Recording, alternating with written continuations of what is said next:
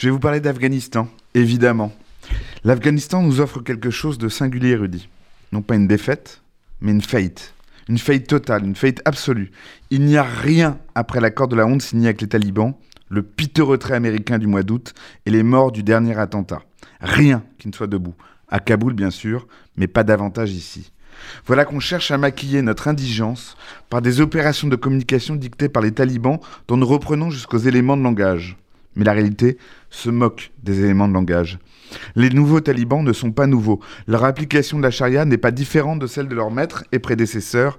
Dans les campagnes, on lapide les femmes et à Kaboul, on cherche les collaborateurs des infidèles. Les Américains en Amérique, les, Européens sont nulle part, perdus dans les affres d'une pensée qui n'arrive pas à exister, comme territoire, comme doctrine et comme puissance. Reddition américaine donc, incurie européenne, mais aussi déroute française. J'entends de valeureux braillards qui bravent une dictature sanitaire au prix d'une résistance qu'ils veulent acharner.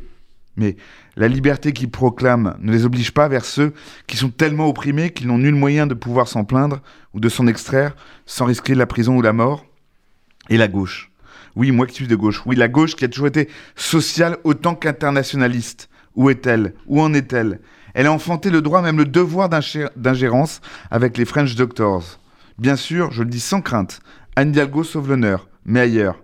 Il existe pourtant des formations prétendument progressistes, pardon, ou qui se veulent humanistes pour vanter les mérites d'un Venezuela totalitaire ou d'une Russie expansionniste. Mais M. Mélenchon, son parti, ils n'ont rien à dire, à proposer à un peuple abandonné dans les ténèbres de l'obscurantisme le plus rance. Et nos néo-féministes, qui tendent à caricaturer tout homme blanc en oppresseur et violeur. Elles n'ont pas d'égard pour la femme afghane laissée sans droit ni dignité. Et tous ceux qui manifestent ici à Paris pour la liberté de tel peuple, tiens au hasard, la Palestine, qui envahissent des supermarchés pour y vider des étals tout produits qui auraient un substrat d'oppression, comprendre qu'ils seraient israéliens, rien ne les incline vers la dignité des, des Afghans. Alors, pour Kaboul, pour les Afghans, pas de poste, pas de campagne internationale, pas de marche tournante toutes les semaines Non, rien. Alors je l'ai dit, Rudy, qui que nous soyons, la déroute afghane nous cloue au mur de nos contradictions.